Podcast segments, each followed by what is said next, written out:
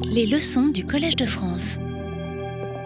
Je vais reprendre donc euh, le cours euh, sur ces notions d'estimation, optimisation et approximation, sachant que vraiment la, toute la problématique d'approximation sera euh, au centre du cours cette année, en lien avec les réseaux de neurones, mais pas simplement en lien avec toute l'analyse harmonique.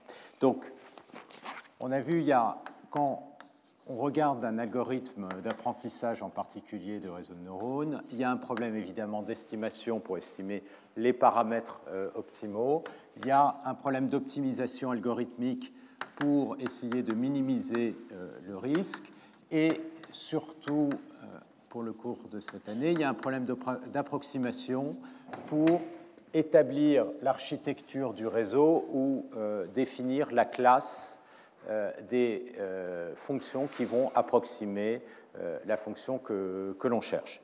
Alors, ce qu'on a vu, c'est que donc on définit une classe de fonctions qui sont paramétrées par un, un, certain vecteur de paramètres θ, qui, dans le cas des réseaux de neurones, vont être les poids de notre architecture, donc les, poids euh, du réseau. Et donc on va avoir euh, une classe comme ceci euh, pour un ensemble de θ. Et puis ce qu'on va faire, c'est qu'on va choisir un réseau particulier avec la configuration des poids qu'on va optimiser de manière à minimiser un risque. Donc le risque idéal qu'on aimerait minimiser, c'est quelque chose qui va mesurer l'erreur entre la prédiction de la réponse à partir de x étant euh, euh, optimisé euh, θ et la vraie réponse y. Et on voudrait que cette erreur soit minimum en moyenne pour toutes les données sur la distribution des données xy. D'accord? Donc idéalement, on voudrait choisir l'algorithme qui va donner l'erreur minimum.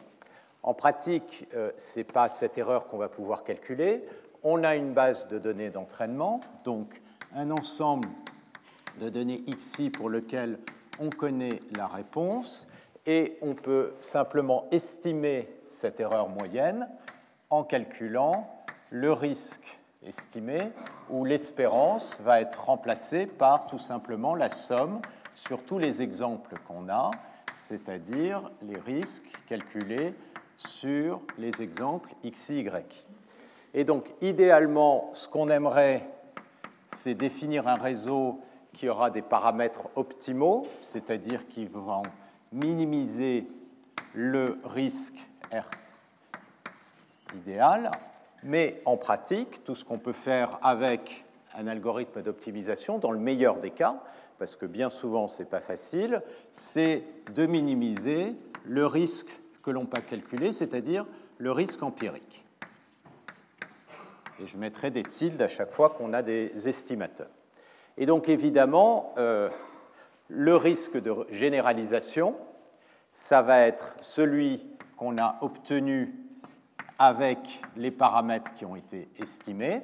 Et ce qu'on a vu la dernière fois, c'est que ce risque, bien sûr, il va être mis plus grand que le risque idéal avec le paramètre idéal qui aurait calculer le minimum, mais on peut calculer simplement une bande supérieure, et cette bande supérieure, elle est essentiellement donnée par le risque minimum, plus deux fois la fluctuation, qui est le maximum sur θ, de la différence entre ce que la fonction fθ et son approximation empirique peut prendre.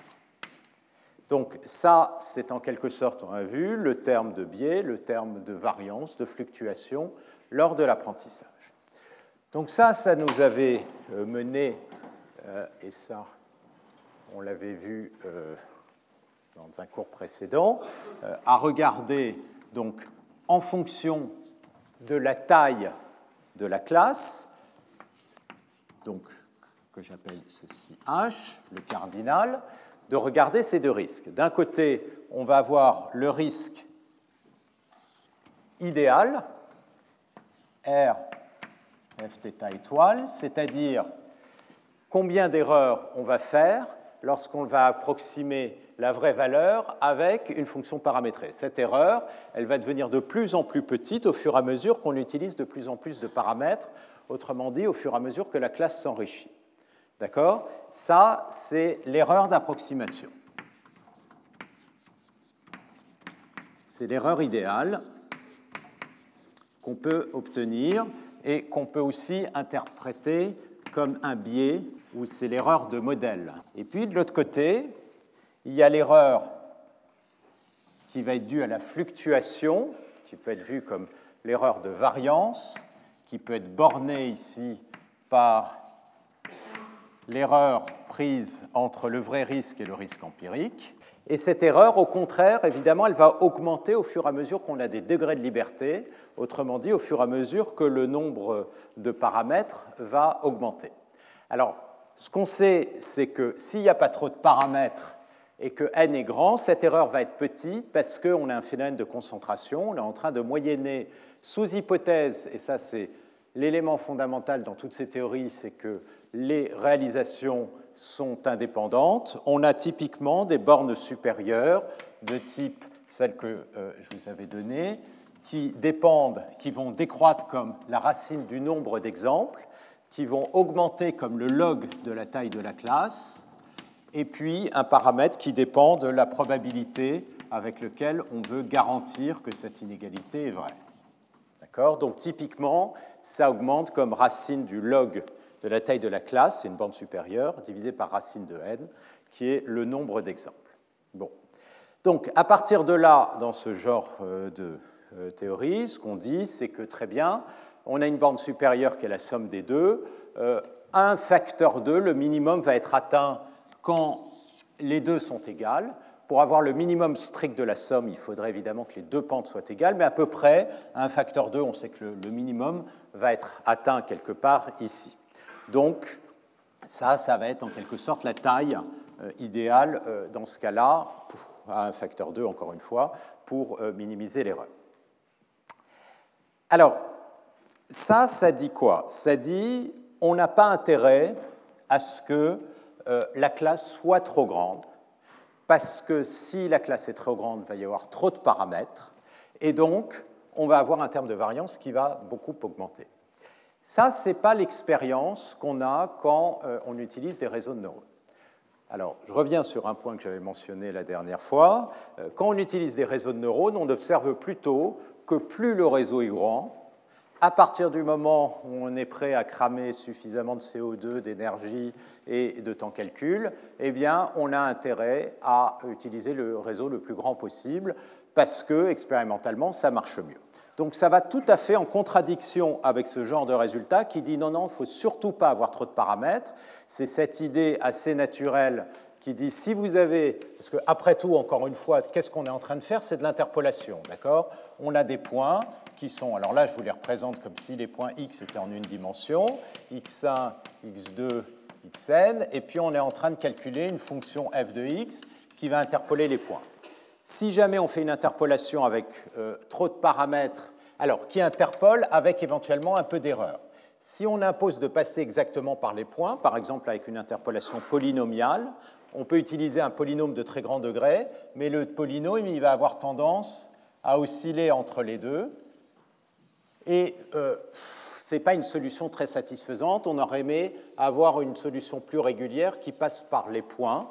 Et donc, c'est ce phénomène euh, de surapprentissage, ça c'est la zone de surapprentissage, on obtient une régression trop précise et qui induit en fait une erreur de généralisation qui est trop grande, typiquement ce genre de phénomène. Bon, ça on ne l'observe pas sur les réseaux de neurones et la question c'est pourquoi. Alors, il y a euh, plusieurs théories qui sont là pour essayer de donner des éléments d'explication. C'est toujours un phénomène qui est assez peu clair, mais il y a un, bel, un bel, article qui a été publié par euh, Mihail Belkin. Et vous pourrez regarder dans le titre, c'est un article de 2019 de Trade-off, c'est sur le sujet de Trade-off biais-variance. Et il observe que dans un certain nombre de problèmes. En fait, la première chose qu'on observe quand on regarde le risque, euh, donc le, risque d'approximation, il décroît comme ça.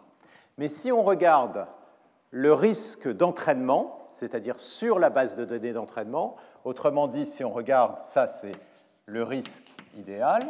Si je regarde le risque empirique, eh bien, il va décroître comme ceci, et puis à un moment, il va devenir zéro. Donc ça, c'est plutôt l'erreur qu'on attend euh, pour l'erreur de biais. Et ce qu'on observe, c'est que le risque sur les données, au bout d'un moment, si on a suffisamment de paramètres, et en particulier pour les réseaux de neurones qui peuvent en avoir euh, beaucoup, il peut devenir zéro, et il va devenir zéro. Alors ça, c'est ce qu'on appelle le point d'interpolation, parce que on est typiquement dans le cas où on a nos données et on a trouvé une courbe qui véritablement passe par les données. Donc interpole les données, on a suffisamment de paramètres pour interpoler euh, les données ici. Et ce qu'on observe, c'est que si on regarde l'erreur totale, c'est-à-dire euh, l'erreur sur la solution qui a été optimisée, eh bien, effectivement, elle va décroître ici. Effectivement, comme dans ce cas-là, elle va augmenter, mais jusqu'à ce point-là, essentiellement. Et puis après, on observe une descente. Ça, c'est ce qu'ils appellent double descent. En anglais, une descente double, risk. Donc, il y a ce phénomène étrange qui fait que au-delà, on redescend. Et donc, on a intérêt potentiellement à augmenter le nombre euh, de θ, parce que finalement, si on l'augmente beaucoup, on obtient un risque ici qui est plus petit que le risque qui aurait été obtenu en prenant moins d'exemples ici. Alors d'où ça vient? Ça vient du fait que ici on passe au-delà du domaine de l'interpolation. Ça veut dire que notre ensemble θ, euh, H devient très grand et lorsque l'on va au-delà, on a beaucoup plus de paramètres que d'une certaine manière de nombre de variables, d'inconnus sur lesquels il va falloir faire un ajustement. Donc on a une forme de redondance sur les paramètres. Et ensuite, le comportement de la courbe à partir de là va complètement dépendre de l'algorithme d'optimisation parce que l'algorithme d'optimisation, à partir du moment où j'ai beaucoup plus de paramètres, il va avoir un choix de comment ajuster ces paramètres. Or, les algorithmes d'optimisation qui sont utilisés dans les réseaux de neurones, ça c'est quelque chose qu'on a vu la dernière fois, sont des algorithmes de descente de gradient stochastique. Et ces algorithmes de descente de gradient stochastique ont une capacité de régularisation. D'une certaine manière, c'est dû au bruit aléatoire introduit par le fait qu'à chaque fois on introduit une nouvelle donnée sur laquelle on calcule euh, le gradient.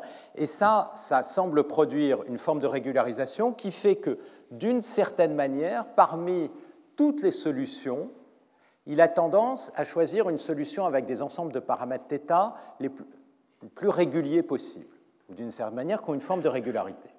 Donc, ce genre de phénomène qui est observé, qui est actuellement étudié, qui n'est pas très bien connu, semble être en tout cas un phénomène de régularisation. Et toute la question maintenant, c'est de savoir, est-ce qu'on a intérêt à aller dans cette zone, c'est-à-dire faire de l'hyperparamétrisation et ensuite laisser l'algorithme de gradient stochastique faire l'optimisation, ou est-ce qu'on a intérêt d'être un peu plus intelligent et directement sur la fonction de, sur le risque, introduire une régularisation, et cette régularisation explicite.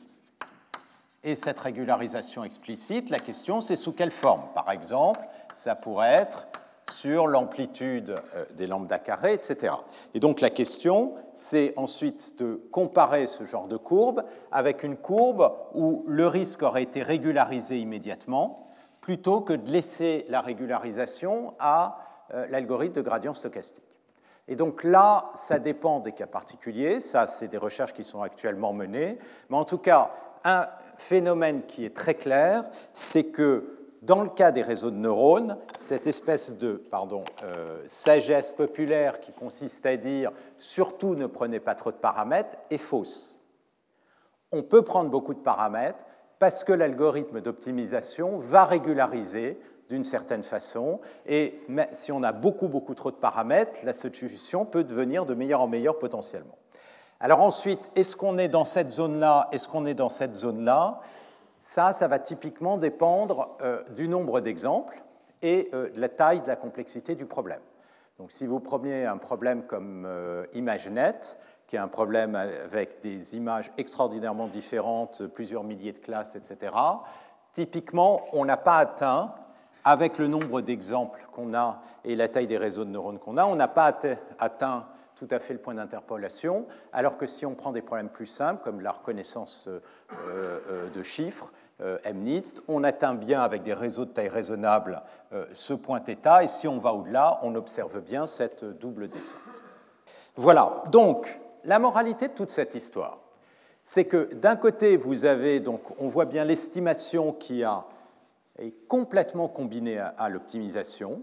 Sur ce genre de problème, on ne peut pas penser l'un sans l'autre. Cependant, si on suppose qu'on a fait une bonne euh, optimisation euh, et régularisation, qu'est-ce qui va définir le minimum de l'erreur, le point asymptotique c'est la vitesse de décroissance de l'erreur d'approximation. Donc je reviens essentiellement au premier diagramme. Vous êtes dans une situation où d'un côté, vous avez une erreur d'approximation euh, qui va décroître comme ça, et qui va éventuellement, euh, voire même euh, tendre vers zéro, et de l'autre côté, vous avez cette erreur-là.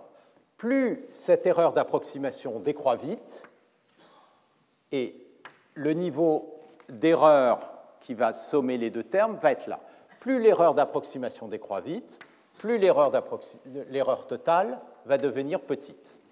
L'idée étant, ce que vous voulez évidemment, c'est être capable d'approximer votre réponse avec le moins de paramètres possible. Si vous l'approximez avec le moins de paramètres possible, l'erreur de variance va être petite. Donc, au cœur de tout ça, évidemment, il y a des techniques algorithmiques pour bien régulariser. Il faut comprendre, est-ce qu'il est possible pour essayer de voir est-ce qu'il est possible de répondre à la question, il faut se poser la question, est-ce qu'il est possible d'approximer la fonction avec un nombre de paramètres raisonnable Et donc ça, c'est le problème d'approximation sur lequel on va se concentrer à partir de maintenant. Donc encore une fois, si vous, vous avez une bonne réponse au problème d'approximation, si vous connaissez les techniques de l'état de l'art, le reste devrait pouvoir suivre. Donc, ce problème maintenant d'approximation.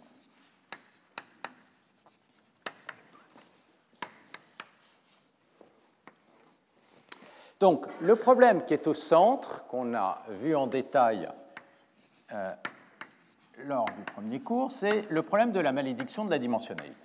Alors, pour vous rappeler les idées, ou les réintroduire principales, il faut se rendre compte que toute la difficulté du problème vient du fait que x est un point, sont des données qui ont des variables, et lorsque d est grand, eh bien, le nombre de possibilités, le nombre de fonctions possibles est absolument énorme. Et pour être capable de faire une approximation avec un nombre limité de fonctions, il va falloir imposer que f ait une forme de régularité qui est grande. Alors, la première idée qui vient à l'esprit pour définir la notion de régularité, c'est l'idée qu'on a en une dimension, c'est quoi la régularité d'une fonction? Eh bien, quand je bouge localement, il faut que la valeur de la fonction bouge pas trop. Par exemple, qu'elle soit continue, ça c'est une, une régularité faible, un peu plus dérivable. Une notion de régularité qui est assez euh, naturelle, c'est la notion de, de continuité lipschitzienne, qui est essentiellement une forme de dérivabilité faible, qui consiste à dire que euh, il existe une constante c telle que pour tout x, alors x, une chose qui est importante, c'est qu'en fait x est dans RD, mais il n'est pas n'importe où. Une image, ce n'est pas n'importe quoi. X va appartenir à un sous-domaine de, euh, qui correspond au support de notre fonction. Donc pour tout x dans le support et pour tout x' dans le support, donc x exprime dans oméga 2. Ce qu'on veut, c'est que la différence entre f de x et f de x' soit essentiellement bornée par la distance entre x et x'. Autrement dit, quand x tend vers x', l'erreur va tendre vers 0, mais si vous regardez le rapport entre les deux, c'est borné, et donc vous pouvez en déduire qu'il va y avoir des formes de dérivabilité faibles, en tout cas des dérivabilités directionnelles, ce qu'on appelle les euh, dérivabilités de gâteau. Donc ça, ça vous dit, OK, la fonction est localement régulière. Question, à partir d'une telle régularité, qu'est-ce qu'on peut déduire sur la capacité de faire de l'approximation? Alors, pour pouvoir faire une approximation d'une fonction f de x comme ceci, il va falloir connaître les valeurs de f en différents points xi. Et donc, euh, l'idée, ça va être euh, d'essayer d'approximer la fonction. Ce qu'on sait, c'est que je peux connaître la valeur de f de, x si je connais sa valeur en un point xi qui est proche.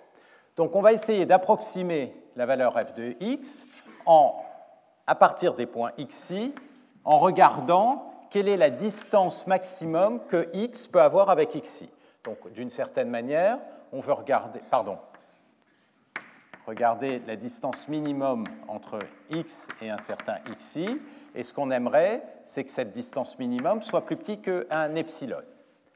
Ça, c'est équivalent à dire combien de boules de taille epsilon il me faut pour couvrir mon ensemble oméga et si n est le nombre de boules, ça veut dire que je suis capable de, pour n'importe quel x dans oméga, de trouver un xi qui a une distance plus petite que epsilon.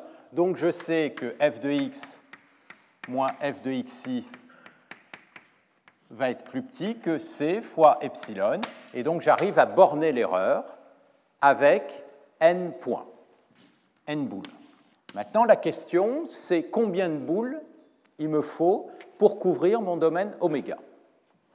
Et alors, ça c'est une proposition que j'avais démontrée aussi, qui est simple à voir, c'est que euh, si vous prenez, pour faire simple, pour oméga, le domaine 0,1 en dimension d, alors, le rayon epsilon de n boules qui vont recouvrir oméga va satisfaire epsilon va être de l'ordre de racine de d, n à la puissance moins 1 sur d. Alors d'où ça vient ça? Donc, l'idée est assez simple. Vous avez un ensemble oméga et que vous voulez recouvrir par des boules. Et vous avez n boules possibles, et la question que vous vous posez, c'est quel doit être le rayon des boules?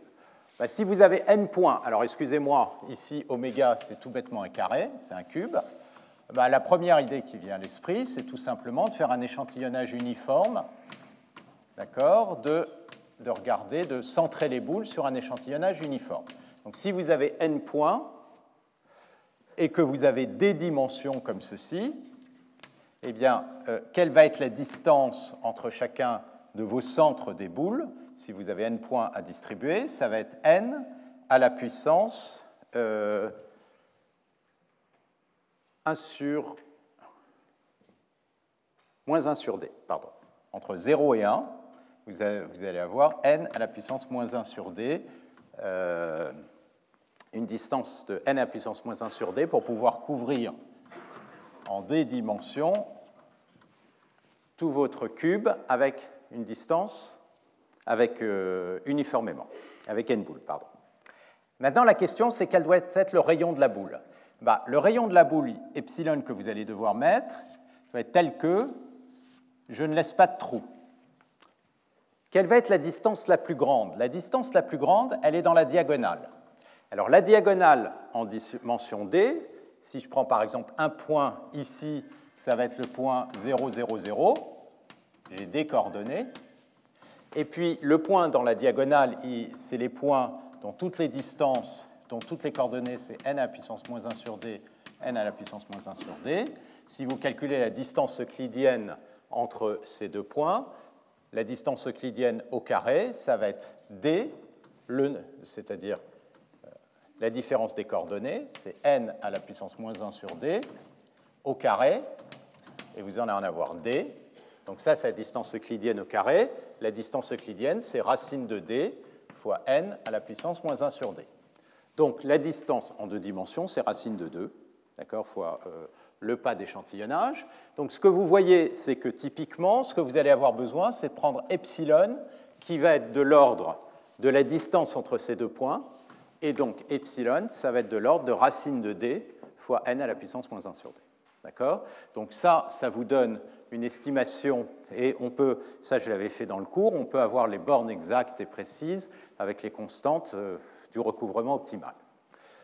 Bon, une fois qu'on a ça, ça vous dit quoi? Si vous euh, inversez cette équation, ça veut dire que le nombre de boules, ça va être plus grand que epsilon à la puissance moins 1 sur d, d à la puissance d sur 2. Donc autrement dit, le nombre de boules explose exponentiellement euh, et euh, vous avez cette constante, qui est très grand. Voilà, donc ça, ça vous dit, dès que d est grand, et grand, c'est 20, 30, D'accord Il n'y a pas besoin d'atteindre la dimension 1000 pour être en très grande dimension. Dès qu'on est en dimension 30, on est en très grande dimension. Ce terme-là, dès que epsilon va être de l'ordre de 1,5, va exploser. Et donc, euh, on n'y arrive pas. C'est-à-dire que le nombre de données qu'il faudrait est beaucoup, beaucoup trop grand. Alors donc, à partir de là, il y a deux façons d'essayer de s'en sortir. La première, c'est de dire, oui, mais attention, euh, oméga, peut-être que euh, il est dans un espace de dimension d, dans une image, vous avez un million de variables, mais en fait, oméga est beaucoup plus petit. C'est-à-dire que dans votre espace, oméga, c'est toutes les images possibles se retrouvent dans une variété de dimension d qui n'est pas si grande que ça. Donc ça, j'en ai parlé lors du euh, premier cours.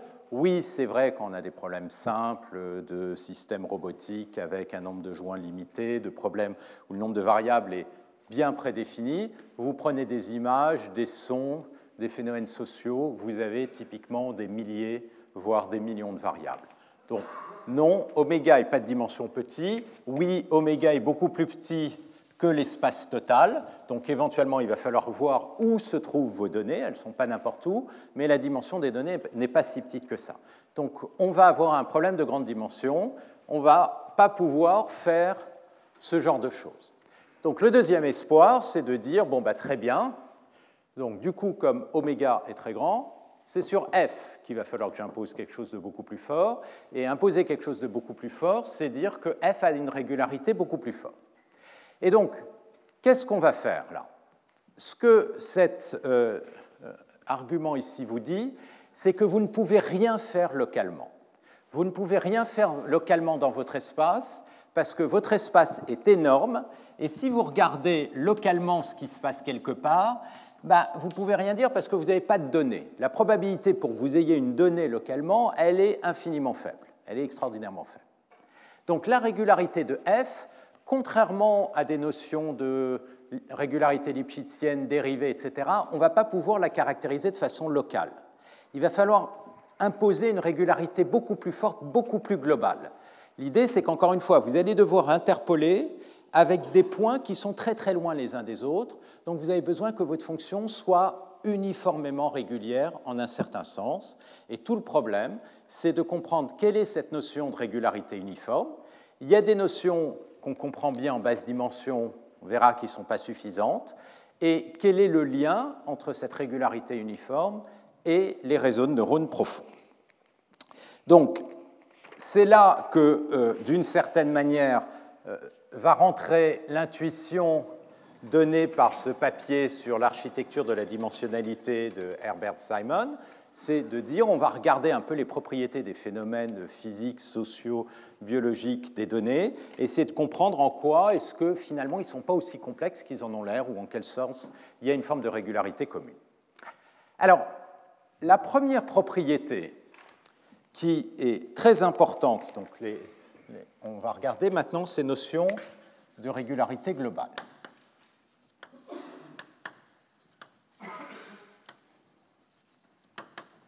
Donc ce que je vais faire là maintenant, c'est commencer par vous donner les, euh, j'en ai déjà parlé, les trois grandes classes de, propriétés, que sont les notions de séparabilité, de symétrie et de sparsité, qu'on va regarder un peu plus précisément. Et puis ensuite, on va regarder beaucoup, beaucoup plus en détail euh, comment ce que, euh, on peut caractériser ces différentes propriétés sur des signaux sur des signaux structurés. Alors, la première, c'est d'une certaine manière la plus forte, c'est la notion de séparabilité. Ce qu'on peut espérer, c'est que le problème soit séparable en basse dimension. Alors qu'est-ce que je veux dire par là? Normalement, la fonction qu'on cherche à approximer, c'est une fonction de x, donc de d variables.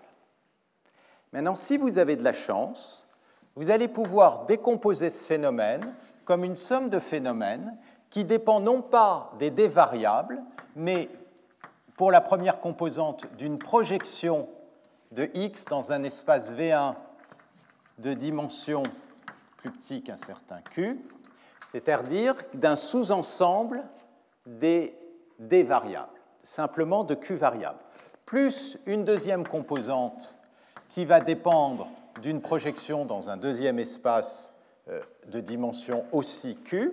Donc chacun des espaces ici, VK, va être de dimension plus petit que Q, jusqu'à une dernière composante, FK, de PVK. Alors, un exemple, un cas particulier. Donc, qu'est-ce que c'est ceci? PVK, c'est un projecteur orthogonal dans VK. Autrement dit, ça veut dire que PVK de x a Q variables. Ces Q variables, ce sont des combinaisons linéaires, puisqu'on a un projecteur des, euh, des, variables natives, mais il n'en reste plus que Q. Donc ça, c'est la version abstraite. un cas particulier, c'est tout simplement de dire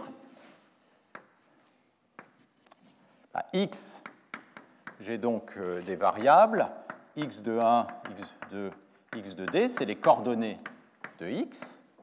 Eh bien, en fait, la fonction f de x, peut l'écrire comme une somme de ces fonctions, pardon, mais avec des fonctions qui vont dépendre que de q variables de k, c'est-à-dire qu'au lieu d'avoir une fonction de toutes les variables, je peux regrouper ça comme d'une somme d'un sous-ensemble de q variables. Donc ça, c'est le cas simple où les projecteurs, ça consiste tout simplement à sélectionner un sous-ensemble des variables, mais le projecteur, il peut aussi faire des combinaisons linéaires des variables. Ce qui est important, c'est qu'à la fin, chacune de ces fonctions soit une, une fonction de simplement q variables. Alors pourquoi est-ce que, si on avait par miracle ce genre de propriété, ça nous résoudrait le problème. Parce que ça veut dire qu'essentiellement, le problème va passer d'un problème de dimension D, qui est potentiellement très large, à un problème de plus basse dimension, donc de dimension Q. Donc du coup, si maintenant j'impose que chacune des fonctions fk ait un petit peu de régularité, par exemple qu'elle soit Lipschitz, donc si par exemple pour tout cas, chacune des composantes fk de x est Lipschitz.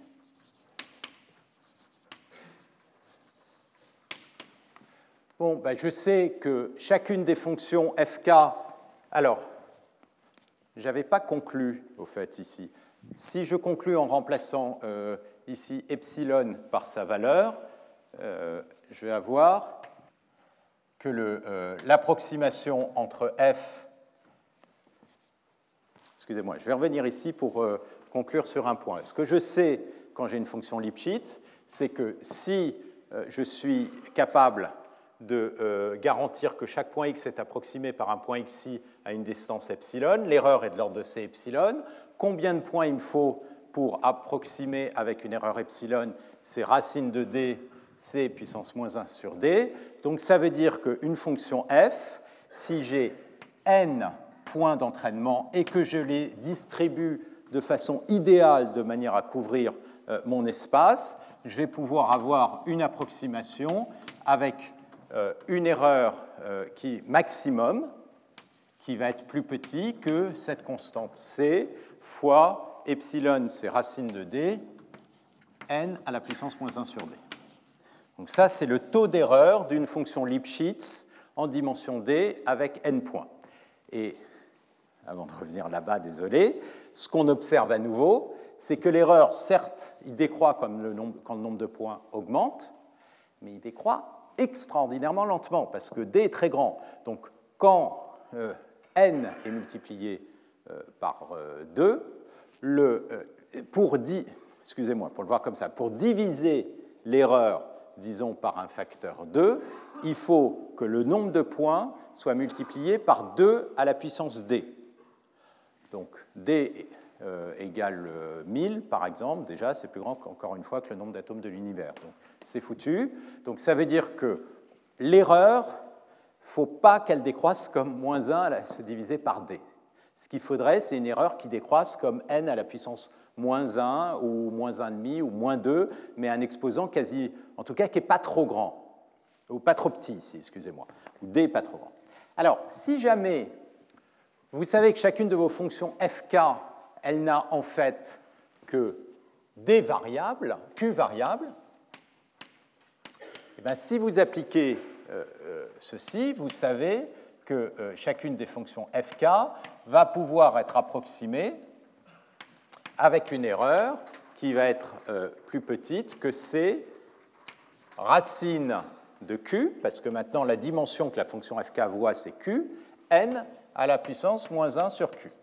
Et puis si maintenant vous dites bah, l'erreur sur f, ça va, elle est bornée par la somme des erreurs sur chacune euh, des fonctions fk, eh bien vous allez avoir une erreur qui va être k fois plus grande que cette borne supérieure, c'est-à-dire c k racine de q n à la puissance moins 1 sur q. Donc là, j'utilise le fait que qu'est-ce que je suis en train de faire? Je suis tout simplement en train de borner l'erreur sur f comme la somme des erreurs des approximations de chacun des fk par euh, la composante que je devrais appeler fθk dans ma fille.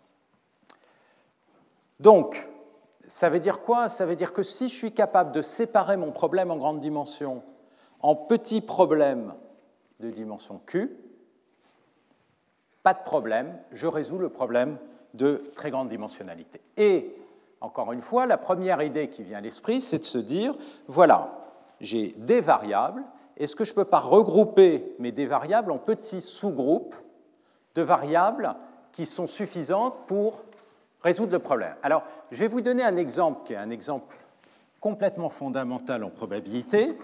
C'est lorsque, d'une certaine manière, la fonction, lorsque l'on veut estimer une fonction qui est une densité de probabilité. Alors, imaginez P de x, f de x, c'est une densité de probabilité. Qu'est-ce que je suis en train de dire si je euh, réécris ça Et plutôt, je vais l'écrire comme le log de la densité de probabilité? Dire que le log de la densité de probabilité, c'est une somme de fonctions qui dépendent d'un sous-ensemble de variables, ça revient à dire que la densité de probabilité, qui va dépendre de mes d variables, peut s'écrire comme un produit de, de probabilités qui dépendent que d'un sous-ensemble des variables. D'accord? Ça veut dire quoi, ça? Ça, c'est tout simplement ce qu'on appelle des modèles de Markov. Leur généralisation aussi sont ce qu'on appelle des modèles graphiques. Ça peut s'écrire comme des modèles graphiques. Ça veut dire quoi? Ça veut dire quand vous avez une...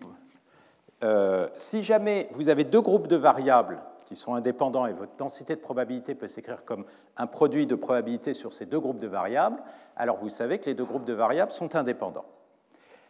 Ici, ça veut dire que si jamais je prends une variable particulière, je peux regarder deux groupes, les groupes de variables qui incluent cette variable particulière et ceux qui ne l'incluent pas. Ceux qui l'incluent sont les variables qui sont liées à cette variable, ceux qui n'incluent pas sont des variables qui sont indépendantes.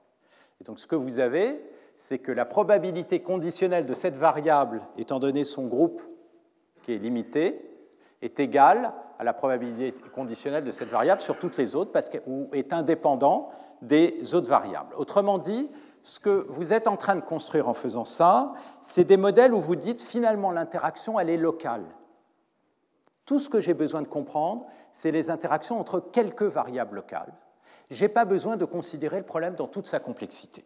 Alors, je vais vous donner euh, des exemples. Cette stratégie, elle marche bien, assez souvent, et d'une certaine manière, c'est la première qu'il faut essayer, parce que si ça fonctionne, ça permet de résoudre quasiment immédiatement le problème. Alors prenez le cas des images.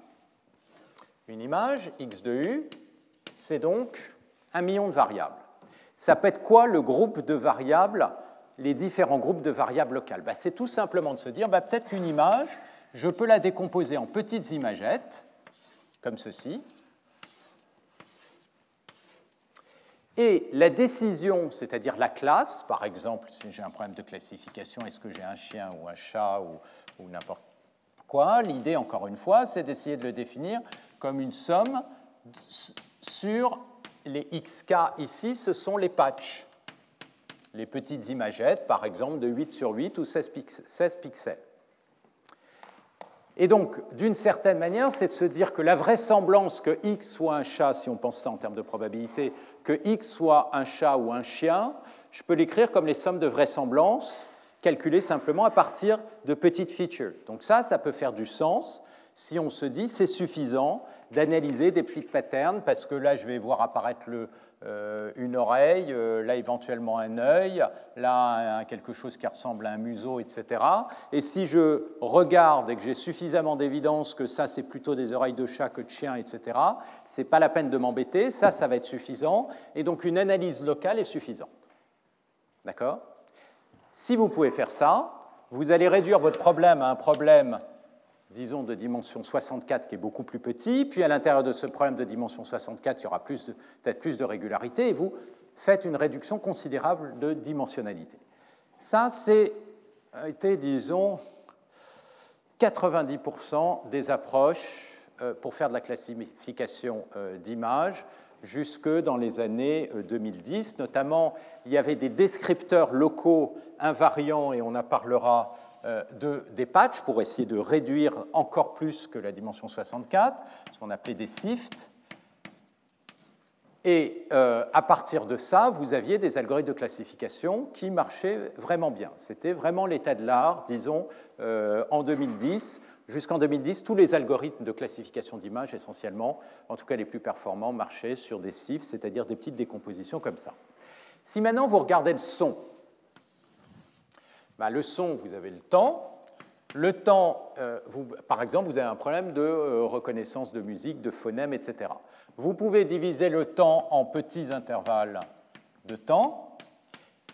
Typiquement, qu'est-ce que les gens ont fait, encore une fois, jusque dans les années 2010 euh, C'était de diviser ça sur des intervalles, disons, de 25 millisecondes. Sur 25 millisecondes, vous avez quelques centaines d'échantillons pas plus, même moins. Euh, si vous échantillonnez à 8000 Hz, euh, vous avez 8000 divisé par fois 25 millisecondes. Je vous laisse calculer, je calcule très mal. Et à partir de ça, vous avez Q variable, pas très grande, d'ordre d'une centaine, et vous calculez votre décision finale comme une somme de décisions sur chacun des éléments. Alors en pratique, comme j'ai dit, on fait des choses un peu plus subtiles. Ensuite, sur chacun de ces éléments, on ne fait pas simplement une somme. Euh, les gens faisaient plutôt parfois euh, des modèles de Markov, mais souvent pour la classification, simplement des sommes, c'est-à-dire des sommes d'évidence. Par exemple, pour classifier, si vous avez, ça c'était une des tâches qui a été euh, très populaire pendant pas mal de temps, classifier des morceaux de musique pour savoir est-ce que c'est du jazz. Il y avait une grande base de données qui s'appelait GTZan. Est-ce que c'est du jazz, du pop, de la euh, soul music classique, etc. Vous avez un morceau entièrement. Votre problème, ce n'est pas de savoir si c'est Beethoven, Mozart ou si c'est Neil Young, mais c'est simplement la grande classe. Et en fait, la texture du son peut être suffisante entre le son d'une guitare électrique et d'un piano ce n'est pas tout à fait la même, et ça peut être suffisant pour reconnaître le type de musique, surtout si vous faites une somme sur toute l'évidence sur tout ce que vous entendez. Et donc, c'est ce que les gens faisaient, découpage sur 25 millisecondes typiquement, et ensuite un descripteur de ce qui se passe, et les descripteurs s'appelaient des MFCC, qui sont basés essentiellement sur le même type d'idée euh, que SIFT, on reviendra un peu là-dessus, sur la construction d'invariants, et euh, qui ont une certaine stabilité par déformation. Donc ça, c'est beaucoup des travaux jusqu'en euh, 2010. Évidemment, il y avait en parallèle les réseaux de neurones, mais ça ne marchait pas aussi bien. Disons que jusqu'en 2010, sauf quelques tâches particulières, ces algorithmes avaient, avaient l'état de l'art. Vous avez d'autres problèmes. Prenez par exemple la chimie. Si vous prenez la chimie, vous avez vos atomes avec les électrons, et puis euh, dans ce cas-là, f de x, donc x, ça, décroît, ça décrit l'état du système. Donc l'état du système en chimie, c'est la position que je vais appeler ici RQ, euh, RK pardon, de chacun des atomes, et puis le nombre de charges. Donc ça, c'est la position, et ça, c'est la charge. Donc là, vous avez non pas une grille, mais euh, une géométrie qui vous est donnée. Et f de x, dans ce cas-là, c'est censé être l'énergie quantique.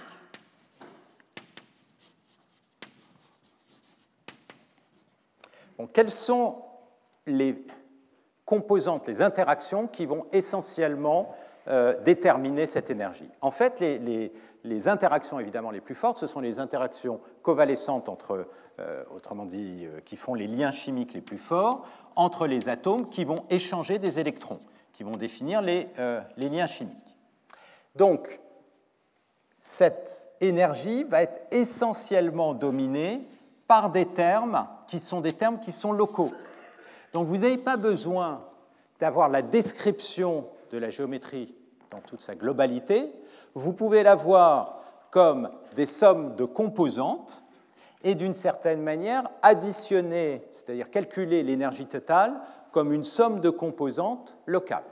Alors ce n'est pas exact parce que vous avez des termes un peu plus globaux comme les termes électromagnétiques, mais les termes électromagnétiques ne sont pas très compliqués à calculer, on peut les rajouter. Ce qui est vraiment difficile dans ces problèmes, c'est les termes euh, d'énergie quantique, et cela, à partir d'une base de données, on peut les régresser, et donc avec des algorithmes locaux, et là il y a euh, des, descripteurs. Il y en a plein qui sont basés sur des idées un peu similaires, de descripteurs locaux qu'on euh, on appelle ça aussi des techniques de bag of words, c'est-à-dire que chacun de ces descripteurs vous décrit symboliquement un mot de l'ensemble, et au lieu d'essayer de faire du sens de la phrase dans sa totalité, vous comptez simplement le nombre de mots, vous faites une, somme euh, des évidences à partir de chacun des éléments, et puis vous avez euh, un indicateur de, la réponse. Donc ça peut aussi très bien marcher en chimie quantique. Ceci étant, ça ne marche pas toujours, et ça marche souvent pas très bien dès que vous avez des interactions locales. En tout cas, pas euh, suffisamment bien, globales. Et ça, c'est là qu'apparaissent ces systèmes plus complexes. Et donc l'idée clé, de ce papier, en tout cas à nouveau qui est, classique, qui est euh, de Herbert Simon, qui consiste à dire attention, il y a des interactions qui sont globales, et ces interactions globales, bien souvent, on ne peut pas les négliger. Ça veut dire quoi? Ça veut dire que, euh, en fait, c'est souvent pas facile de distinguer des chiens et des chats simplement en faisant ça complètement localement. Et en tout cas pour un problème comme chien-chat, je reviens dessus parce que c'est un problème simple et en même temps très difficile. Très difficile, comme je l'ai mentionné, parce que les chiens, il peut y avoir n'importe quoi, du chihuahua ou de Berman, et les chats, euh, vous avez maintenant des chats sibériens qui sont énormes, et vous avez des tout petits chats, et puis euh, la texture des poils, etc. Tout ça peut être très différent, ce qui fait que quand vous limitez simplement à des regards complètement locaux, vous faites des très grosses erreurs. Si maintenant vous voulez faire de la reconnaissance de la parole, pareil, vous ne pouvez pas vous limiter à 25 millisecondes parce qu'il faut faire les liens. Si vous voulez répondre à des questions comme quel est euh, le compositeur, quel style, etc., ça ne va pas marcher de travailler sur euh, des petits éléments. Alors en chimie, vous avez comme euh, des, matériaux comme le graphène, où vous avez des interactions très très longue portée. Si vous avez un défaut, le défaut peut se propager à travers votre matériau et donc avoir une influence globale. Autrement dit, ça, ça ne va pas marcher. Alors dans ce cas-là, question, est-ce que c'est foutu?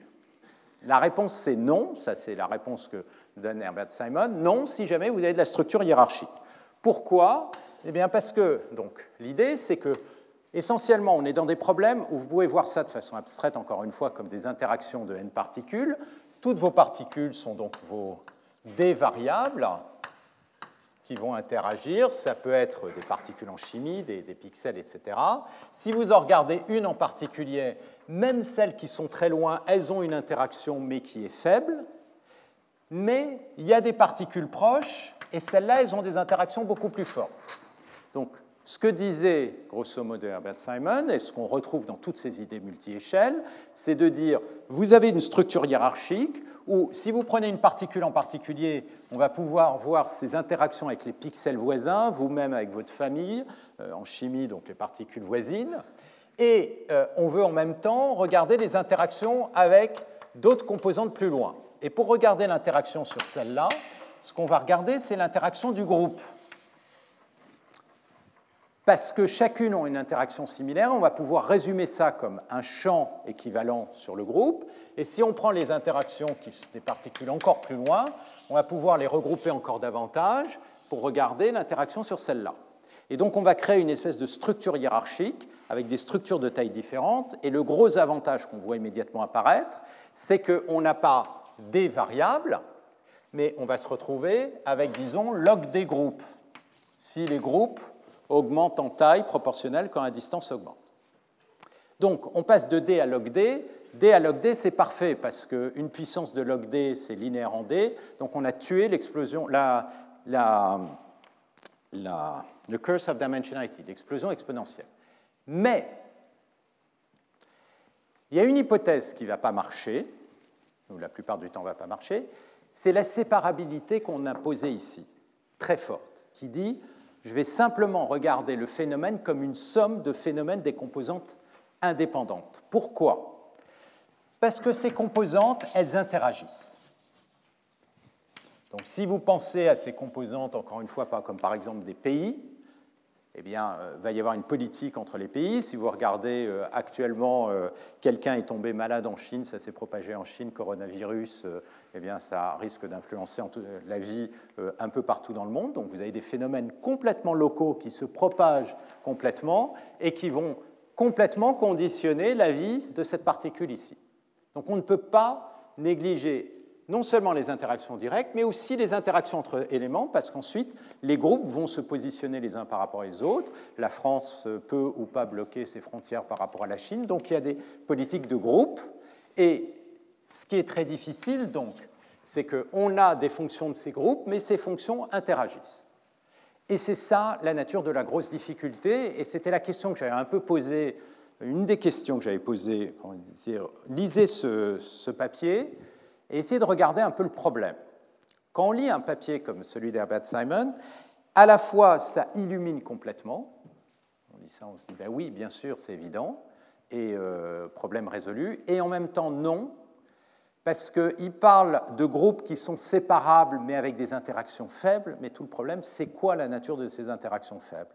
Comment on va pouvoir les représenter? Comment on va pouvoir les paramétrer? Et ces interactions faibles entre les groupes, elle est très importante parce que c'est ça, comme il disait, qui va définir la dynamique lente du système. Donc, euh, ça, ça va être au cœur euh, des questions aussi qu'on va soulever euh, au cours de ce cours. Donc, on va faire, alors là, je reprends quand même, l'idée, c'est de faire une séparation non pas locale, mais ça va être une séparation d'échelles, à travers les échelles. Ces séparations d'échelles, pour le faire, on va avoir un outil mathématique qui va permettre de séparer les composantes à différentes échelles, ça va être les ondelettes. Et ensuite, les questions qui vont venir, c'est comment on va être capable de capturer les interactions d'échelles. Donc ça, c'est sur la séparabilité. Voilà deux types de séparabilité importants. Deuxième élément très important qui va nous permettre de réduire la complexité du problème. Le deuxième élément, c'est, j'en ai parlé, la notion de symétrie, qu'on va maintenant formaliser plus précisément mathématiquement. Donc la notion de symétrie, ça dit, il y a à l'intérieur du système des états qui sont équivalents, que l'on connaît à l'avance, et qui vont donc amener à la même réponse de la fonction. Donc, ce qu'on donc on va regarder cette notion d'invariant et une autre manière d'en parler, de symétrie.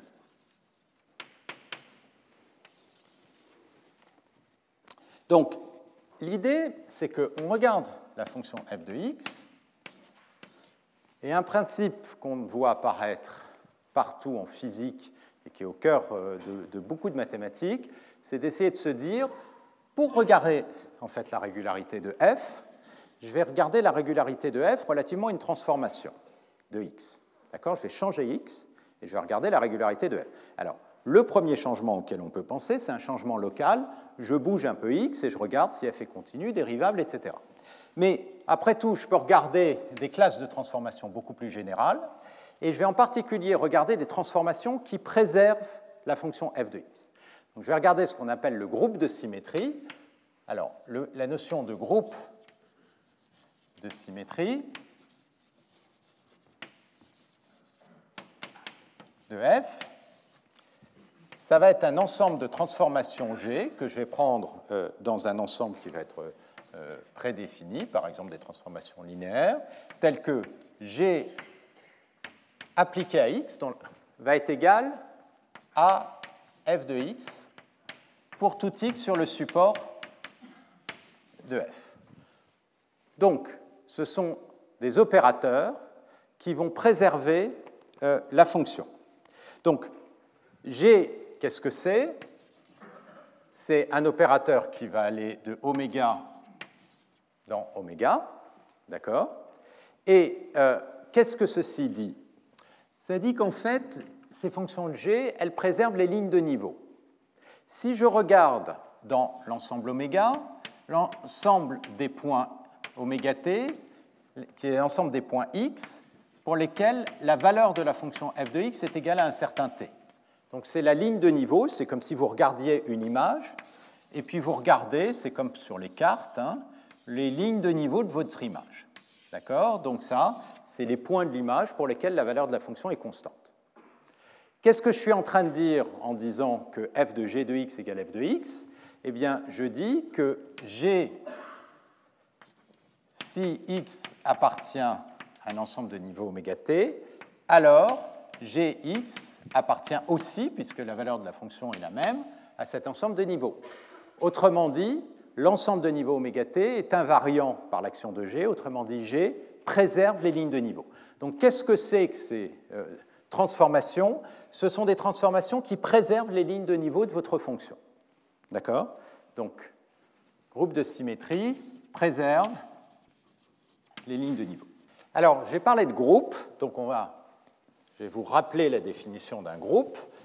Pour l'instant, j'ai dit c'était un ensemble d'opérateurs. Simplement, cet ensemble d'opérateurs, il va avoir de la structure, et en particulier cette structure de groupe, qui est une structure rigide, qui va donc être très utile en grande dimension. Donc, qu'est-ce que c'est que la définition d'un groupe? Donc, une opération de groupe, c'est un opérateur tel que je vais aller de G en G, donc ça veut dire que j'ai une opération qui va, qui va être un morphisme qui va à m'associer à deux éléments G1, G2, un élément, pardon, groupe, autrement dit, une opération de groupe, vous envoie deux éléments dans un autre élément de l'ensemble G. Qu'est-ce qu'on va imposer? On va imposer que cette transformation, ce morphisme est associatif, c'est-à-dire que si euh, j'ai pour tout G1, G2, G3 qui appartiennent à cet ensemble G, eh bien, je dois avoir que G1, G2 appliqué à G3, c'est la même chose que G1 appliqué à G2, G3. Euh, je vais effacer un peu mieux. La troisième propriété qu'on va imposer, c'est qu'il y a un élément neutre, qu'on peut appeler par exemple par convention euh, l'identité. Donc ça veut dire que G appliqué à l'identité, ça va être l'identité appliquée à G, ça va donner G. Et puis, il y a l'existence d'un inverse, c'est-à-dire que pour tout G dans l'élément, il existe un inverse que je vais appeler G-1, tel que si j'applique G à G-1 ou l'inverse, c'est-à-dire là ça commute, ça me redonne l'identité. Donc voilà les propriétés d'un groupe, d'accord, auquel on peut associer une propriété supplémentaire qui est la commutativité. auquel cas on dira que le groupe est commutatif ou c'est un groupe abélien, ça veut dire que, en fait, l'opération, elle commute. G1, G2 égale G2, G1. Donc ça, ce sont des opérations de groupe. C'est une idée qui est très naturelle. Donc ça, c'est toute la théorie des groupes, c'est apparu euh, au début des années essentiellement 1800. Euh, le premier à l'avoir vraiment utilisé dans un cadre, d'une certaine manière, qui est proche de notre cadre, c'est Galois. Et alors, l'idée géniale euh, de Galois, ça a été d'observer qu'en fait, pour analyser des fonctions, eh bien, on pouvait les analyser à travers leur groupe de symétrie. Et notamment si vous prenez une équation, comme par exemple une équation polynomiale, donc f de x. Alors, à cette époque, on était surtout intéressé par les équations de degré 5, parce que la question qu'on se posait, c'est est-ce qu'il existe une solution qui peut s'écrire avec des radicaux? Eh bien, si vous posez une question comme f de x égale 0, vous voulez trouver les x qui satisfont cette équation. Au lieu d'essayer de calculer la solution, pour essayer de voir si elle peut s'écrire avec des radicaux ou pas, ben, ce que vous pouvez dire, c'est je suppose que j'ai une solution, je sais qu'il en existe, et maintenant je vais regarder la transformation de cette solution qui va préserver cette solution, autrement dit, qui va la transformer en une autre solution. Autrement dit, je vais regarder, là, la ligne de niveau, c'est la ligne de niveau 0, d'accord? Je vais regarder les opérateurs qui préservent cette ligne de niveau. Et ces opérateurs, alors pourquoi ça définit un groupe? Eh bien, évidemment, si vous avez un G1 tel que F2, G1 de x égale F de x, ben, si vous faites, vous avez deux symétries G1, G2, comme F, là vous avez deux, ça je peux l'écrire comme G1 avec l'associativité de G2 de x, donc comme je sais que G1 est une symétrie, c'est F de G2 de x, donc c'est F de x. Donc on voit bien que si G1 transforme et G2 pardon, préserve la solution, G1, G2 va préserver la solution. Donc on vérifie qu'on a bien la première propriété, l'associativité. L'élément neutre, si vous avez l'identité, évidemment, c'est un élément du groupe de symétrie. Et on va se restreindre à des opérateurs qui sont inversibles. Et euh, là, en l'occurrence, si c'est une transformation d'une solution à l'autre, bah, évidemment, euh, elle est inversible. Et euh, on obtient, dans ce cas-là, le groupe de Galois. Alors, ce que ensuite on a réalisé de plus en plus au cours du 19e et 20e siècle, c'est qu'en fait c'était une façon extraordinairement puissante d'analyser les propriétés des fonctions. Et notamment, si vous regardez toute la théorie des EDP, équations différentielles ou équations différentielles partielles, la première question qu'on se pose, c'est si j'ai une solution, quelle transformation va préserver la solution?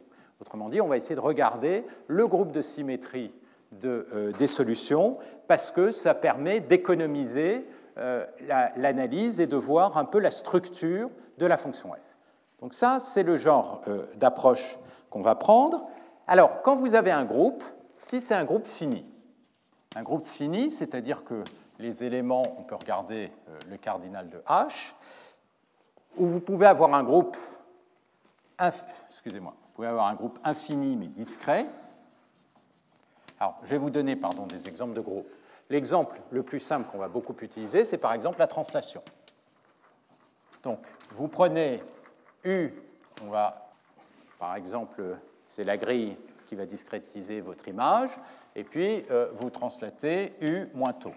D'accord? Donc, euh, tout bêtement, euh, vous changez votre variable, et donc vous allez avoir que ici, je vais l'appeler G, donc G qui va agir sur x de U, ça va être x de U moins G. D'accord? Donc la translation, elle peut être définie dans Z2, donc vous avez des points discrets, mais on peut avoir des groupes continus. Je vais revenir là-dessus, c'est ce qu'on appelle des groupes de Lie, c'est-à-dire que je peux regarder une image qui est une fonction d'une variable continue, regarder la translation comme telle. Vous pouvez euh, regarder, donc, si vous avez une translation, euh, le groupe ça va être Z2, ça peut être ZP. Vous avez, quand vous avez un groupe, vous pouvez définir la notion de générateur. La question de générateur consiste à se poser la question, un élément de G, est-ce que je peux le décomposer comme une série de transformations d'un nombre minimum d'éléments dans le groupe. Alors si jamais le groupe est commutatif, quand vous êtes dans le cas euh, d'un groupe de dimension, alors le nombre de générateurs, ça va définir ce qu'on appelle la dimension de groupe. Et si vous êtes dans le cas d'un groupe commutatif, alors vous pouvez commuter l'action des différents générateurs, et ça veut dire que n'importe quel G, donc vous allez, le nombre de générateurs, ça va être, disons, des GK, et K va être plus petit que P, qui est la dimension du groupe, et eh bien ça veut dire que G peut se décomposer comme un G1 à une certaine puissance N1, G2 à la puissance N2, etc., GK à la puissance NK. Alors quand on pense à une translation en deux dimensions, ben, une translation en deux dimensions, ça peut toujours se décomposer comme une translation dans une direction, une translation dans l'autre direction. Vous êtes en dimension P, les translations en dimension P, ben, elles se décomposent comme translation dans P direction orthogonale fixée. D'accord? Donc l'idée de la dimension à travers des générateurs comme ceci est très naturelle. Là, j'ai utilisé la commutativité pour regrouper les générateurs entre eux, et donc pouvoir avoir la puissance du premier fois la puissance du deuxième, etc. Sinon, les, générateurs, il faut les mettre dans l'ordre et on ne peut pas les commuter. Donc ça, ce sont les propriétés euh, de base de ces euh, notions de groupe. Alors, avant de regarder l'utilisation de cette notion pour définir euh, des groupes de symétrie, ce que j'ai regardé, c'est les groupes dans le cas continu ce qui va être très utile pour ce qu'on veut faire. Alors, peut-être avant, à quoi ça sert tout ça? Excusez-moi. À, quoi ça sert d'avoir cette notion de groupe dans le cadre du problème qui nous intéresse et de groupe de symétrie Ça sert à faire de la réduction de dimensionnalité. Alors pourquoi? Parce que si on a une info a priori, qui est de dire je connais un sous-groupe du groupe de symétrie. Si vous connaissez tout le groupe de symétrie, ça veut dire que vous connaissez la fonction f à partir du groupe de symétrie. Qu'est-ce que c'est encore une fois que le groupe de symétrie? C'est des transformations qui préservent les lignes de niveau. Donc vous connaissez exactement tous les transports possibles qui vont préserver les lignes de niveau. Donc vous connaissez la géométrie des lignes de niveau, donc vous connaissez la fonction f. Donc on ne va jamais connaître tout le groupe de symétrie. Mais ce que vous pouvez éventuellement connaître, c'est des sous-groupes du groupe de symétrie. Le plus évident, c'est les problèmes de classification, c'est la translation, encore une fois. Un objet, un objet translaté, c'est le même. Donc si je prends le groupe de translation, eh bien, ma fonction qui associe à un objet sa classe est invariante par translation. Donc je connais un sous-groupe du groupe de symétrie. Par exemple, je l'appelle H. À ce moment-là, si j'ai un X ou un X qui est transformé par un G qui appartient à H, eh bien la valeur est la même. D'accord? Donc en fait, ça ne sert à rien de distinguer X et GX. X et GX, je sais qu'ils appartiennent à la même classe. Donc qu'est-ce que je vais faire? Eh bien, En fait, l'ensemble oméga, qui est un ensemble de grandes dimensions, ce que je vais faire, c'est je vais le réduire en le quotientant par le groupe H. Ça veut dire quoi? Que je le réduis par le euh, quotientant par le groupe H C'est-à-dire que si je considère euh, x0 comme un élément du quotient, un élément du quotient, c'est une classe d'équivalence. En fait, ça correspond à l'ensemble des x tel qu'il existe un G appartenant H tel que Gx est égal à x0. Donc je ne distingue pas des points qui sont transformés, je ne distingue pas une image d'une image translatée. Et comme je ne distingue pas ces deux images, je peux tuer la translation et donc réduire le nombre de variables et potentiellement passer de des variables à moins de variables. Alors, combien de variables je vais réduire en faisant ça? Eh bien, Je réduis par le nombre de variables qui correspond au nombre de variables du groupe. Donc en quelque sorte, ce qu'on se dit, c'est que la dimension du quotient, eh bien, ça va être en quelque sorte la dimension de l'ensemble oméga, qui était D, moins la dimension du groupe. Alors, ça, ça va être vrai dans un cadre continu. Et donc, pour bien l'expliciter, on va passer au groupe continu. Mais une chose importante, c'est de réaliser quand on regarde ça, c'est que les groupes ils vont devoir être grands pour être utiles. Je reviens à cet exemple de translation. Je prends un objet, je le translate, c'est deux variables. Et je ne distingue pas l'image de l'image translatée. Ça veut dire que je passe potentiellement de 1 million de variables à 1 million moins 2. Big deal. C'est-à-dire, euh, on passe à 999 998. Euh, ça ne change pas vraiment la nature du problème. Donc, pour que des groupes de symétrie donnent une information utile et suffisamment euh, puissante pour réduire la dimensionnalité, il va falloir que la dimension du groupe de symétrie soit grande. Ça, ça revient à dire qu'on a une information a priori qui est forte. Et la translation, ce n'est pas simplement dire simplement je suis invariant par translation, ce n'est pas une information suffisamment forte. Alors, pour pouvoir accéder à des groupes beaucoup plus larges sur lesquels on a une information a priori, on va passer au cadre continu pour comprendre la nature de ces groupes, et notamment un des groupes qui va être très important, c'est le groupe des déformations, des difféomorphismes. Alors, pour pouvoir l'introduire, je vais passer à la notion de groupe de Lie. Donc là, je vous introduis simplement les idées. Je ne vais pas dans les euh, détails techniques, mais les idées sont intuitives. Le passage d'un groupe discret à un groupe continu, quand on pense à la translation, c'est quelque chose de très naturel. Je veux dire, au lieu de translater sur la grille discrète, ça, ce serait un groupe discret, eh bien, on va translater sur la grille continue. Donc ça veut dire que euh, maintenant, le groupe G, ça va correspondre à une surface continue. Donc le groupe G, vous allez pouvoir le voir comme une variété, autrement dit une surface différenciable,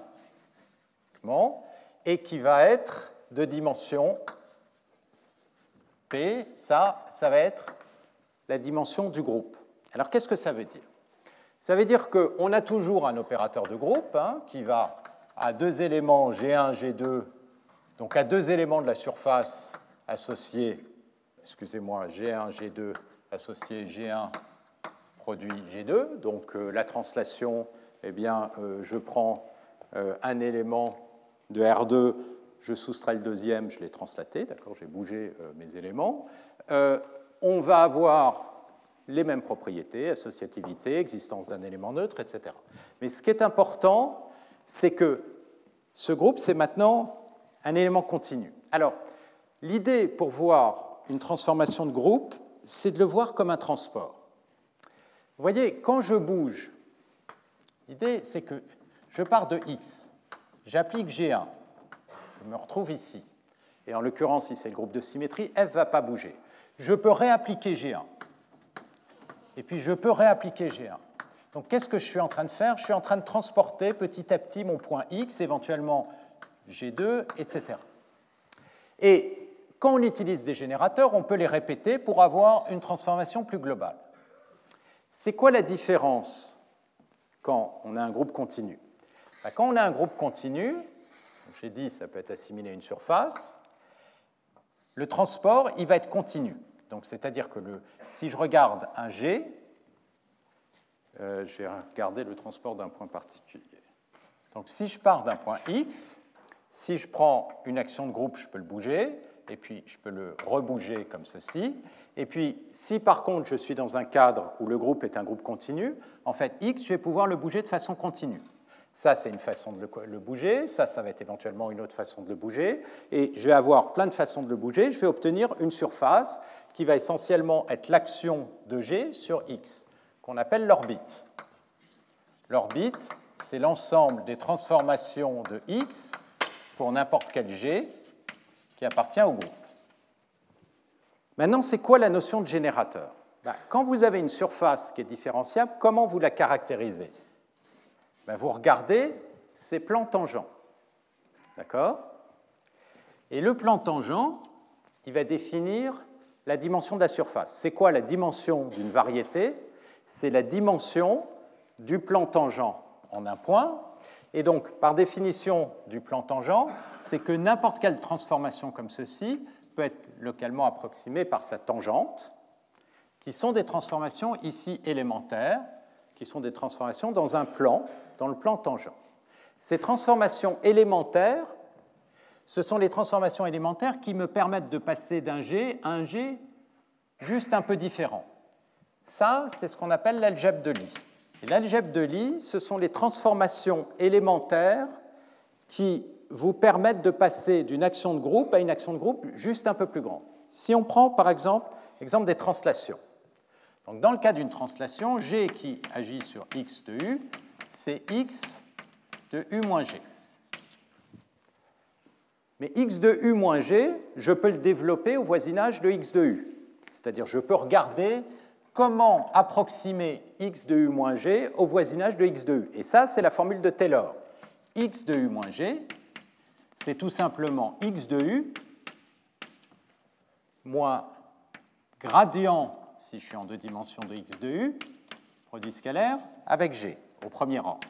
C'est-à-dire qu'au premier ordre, eh bien, la translation est approximée par un opérateur linéaire sur x, qui est le gradient, appliqué à ici la variable g.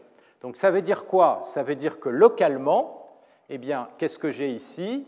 Je vais avoir euh, g, ça a deux coordonnées ici, g1, g2, et ça va être moins la dérivée partielle de x par rapport à U1, G1, dérivée partielle de x par rapport à U2, G2.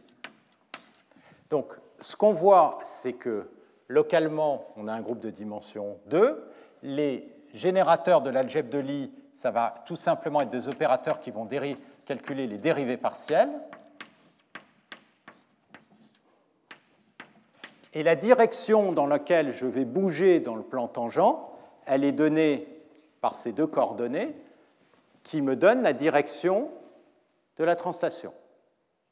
Donc le point qui est important de, réaliser, c'est que qu'est-ce que c'est qu'un groupe dans un cadre continu qu'on appelle un groupe de Lie C'est en fait une variété qui a des plans tangents, et ces plans tangents, ils sont générés par un nombre fixé qui est la dimension de euh, la surface de générateur, ce sont les éléments de l'algèbre de Lie. La particularité des groupes, parmi toutes les variétés possibles, c'est que les plans tangents, ils sont tous identiques, c'est-à-dire qu'ils sont générés par les mêmes générateurs. Parce que, quel que soit le point, c'est le même groupe qui va agir. Donc, ce sont d'une certaine manière des variétés très très rigides, les groupes. Ce sont des variétés dont, encore une fois, tous les plans tangents sont générés par les mêmes vecteurs, qui sont les vecteurs de l'algèbre de Lie, et qui, en l'occurrence, dans le cas de la translation, sont simplement les dérivés. Les dérivés, c'est ce qui vous permet d'avoir un incrément sur une fonction élémentaire qui permet de translater euh, la fonction. Donc ça, c'est l'idée de la structure euh, d'un groupe euh, de Lie comme ça. Et il y a des groupes qui sont un peu plus compliqués, qui sont les groupes de dimension infinie. Il y en a un qui est particulièrement utile dans tout ce qu'on fait, et en physique, c'est le groupe des déformations. Alors pourquoi ce groupe est important ici? C'est parce qu'il est très grand. Or, ce qui nous intéresse, c'est d'aller chercher beaucoup d'informations a priori. Comme je l'ai dit, translater une image, ce n'est pas très intéressant parce que j'ai que deux variables. Ce que je recherche, c'est des groupes beaucoup plus grands qui vont me permettre d'expliciter de l'information a priori beaucoup plus fort. Et donc, la question, c'est quel genre d'information beaucoup plus forte je peux avoir? Si je reviens à l'exemple, par exemple, de reconnaissance de chiffres, bah, si je déforme légèrement mon 5 ou mon 3, c'est toujours un 5, c'est toujours un 3. Donc je l'ai translaté, mais je l'ai aussi déformé. La translation, comme je l'ai dit, c'est deux variables, mais la déformation, c'est beaucoup, beaucoup plus de variables, parce que chaque point a bougé un peu différemment. Évidemment, si la déformation est beaucoup trop grande, je peux passer du 5 au 3, donc cette déformation ne va pas euh, appartenir au groupe de symétrie qui serait euh, le problème de la reconnaissance de chiffres, mais si la déformation est petite, eh bien typiquement le chiffre, en tout cas sa reconnaissance, va être préservé. Donc l'idée c'est qu'on va pouvoir aller chercher des symétries à l'intérieur de ce groupe énorme qui sont le groupe des déformations. Et ça, ça va très profondément structurer le problème. Et on retrouve ça partout dans les problèmes de reconnaissance d'images, de sons et bien sûr en physique. Alors, le groupe sous-jacent, c'est ce qu'on appelle le groupe des difféomorphismes. Et là, le groupe des difféomorphismes, pour pouvoir définir la notion, autant on peut définir la notion de translation sur une grille discrète, la notion de déformation, on ne peut pas la définir sur une grille discrète parce que la grille va bouger. C'est pour ça qu'on a besoin de passer dans un monde continu. Donc l'idée d'un difféomorphisme qui va s'appliquer, alors j'appelle toujours G qui va agir sur X, en l'occurrence, ça veut dire que ça va pouvoir s'écrire comme G de X de U. Et vous voyez que, en fait, et ça c'était le point que je vous avais dit au départ, l'information a priori qui est cruciale dans tout ce que je suis en train de faire, c'est que là j'ai une variable de basse dimension. Et les actions de groupe sur lesquelles je joue, c'est non pas sur x en grande dimension, mais c'est sur la variable u de basse dimension. Qu'est-ce que je fais? Je translate cette variable, je la tourne. Peut-être, excusez-moi, avant de parler des difféomorphismes, j'aurais dû donner des, exemples de groupes de Lie. Donc un premier exemple de groupe de Lie, évidemment, c'est la translation. Donc x, g de x qui agit sur u, c'est x de u moins g. Autrement dit, g, c'est un élément de R2. On peut l'assimiler, la surface, à R2. On peut aussi définir une action de groupe comme étant une rotation de U. Donc ça veut dire que G, c'est un élément de S1 que je peux assimiler à 0,2 pi, c'est-à-dire c'est le cercle. D'accord? Et donc le G, ça correspond à l'angle sur le cercle. Et qu'est-ce que je fais? Eh bien, Je prends mon image et je la tourne. Donc, par exemple, euh, la reconnaissance de chiffres, ce n'est pas invariant par rotation. Parce que si vous prenez un 6 et que vous le tournez, vous obtenez un 9. D'accord? Mais il y a d'autres problèmes de reconnaissance. La reconnaissance d'une bouteille, par exemple, normalement, ça devrait être un variant par rotation. Ceci étant, votre système visuel n'est pas un variant par rotation. Quand on fait des expériences, euh, on vous montre un objet que vous voyez toujours dans un certain sens, dans le sens inverse le temps de reconnaissance essentiellement correspond au temps qu'il vous faut pour inverser, euh, essayer toutes les rotations. C'est très lent. Euh, parce que tous les problèmes de, reconnaissance ne sont pas invariants par rotation. Mais il y a des problèmes qui le sont. Par exemple, si vous voulez euh, caractériser un phénomène turbulent, euh, par exemple en cosmologie, problème qu'on étudie, eh bien euh, l'univers est invariant par rotation, donc toutes les propriétés de, la turbulence vont être invariantes par rotation. Donc ça, c'est un groupe. Donc ça, c'est des groupes finis. La dimension, là, c'est 2, là, c'est une variable en dimension 1, donc c'est intéressant ces groupes, mais l'information est limitée. Le cas du difféomorphisme, U est transformé par G, et la seule chose que je vais imposer sur G, alors là, je vais supposer que U appartient euh, à un élément compact, par exemple 0,1 ici, dimension 2, eh bien, ce que je vais imposer, c'est que G, ce soit une fonction qui est continuellement dérivable. Donc, donc là, maintenant, G, ça devient une fonction de, euh, oh, j'aurais peut-être pas dû l'appeler EC, bon, de mon carré dans mon carré. D'accord De 0, 1, 2. Et c'est une fonction continuellement dérivable. Donc des fonctions continuellement dérivables, ben, vous en avez plein. Ça, c'est un espace de dimension infinie. Donc là, vous voyez, translation, rotation, ben, il n'y en a pas beaucoup, disons que c'est un espace de dimension 2 ou un espace de dimension 1, mais là, tout d'un coup, si vous considérez les déformations, l'ensemble des déformations, ça définit un espace de dimension infinie. Donc c'est extraordinairement riche. Et on le voit bien parce que qu'est-ce que ça va consister à faire? C'est bouger les points, bouger les points de façon régulière, mais euh, j'ai plein de degrés de liberté, et le nombre de degrés de liberté, si je suis dans un monde continu, il est infini. D'accord? Donc à l'intérieur de euh, ce groupe, eh ben, ce qu'on va pouvoir essayer de faire, c'est de trouver des invariants. Alors, pour avancer un peu dans cette direction, on va essayer de comprendre un peu quelle est la nature de ce groupe, quelle est l'algèbre de Lie, autrement dit, quels sont les éléments tangents, et puis quelle est la métrique. Donc, ça, je le ferai la prochaine fois, d'accord? Euh, Ce qui vous permettra, pour ceux qui sont un peu moins versés dans la théorie des groupes, de revenir à vos cours euh, de base. Et euh, on reprendra ça. Donc, ce qu'on va voir la fois prochaine, c'est les propriétés de base de ce groupe. Et puis, ce qu'on va regarder, c'est comment on peut créer des invariants. Et l'idée essentiellement que vous allez voir, c'est que comment on crée un invariant? Eh ben, On regarde les orbites, et puis on va faire des moyennes sur les orbites. Et euh, ça, ça peut se faire de façon euh, très efficace si vous avez de la structure, et on verra pourquoi les réseaux de neurones ont précisément ce genre de structure. Voilà. Alors, avant de euh, faire le break dans une minute, je voudrais faire deux petites annonces.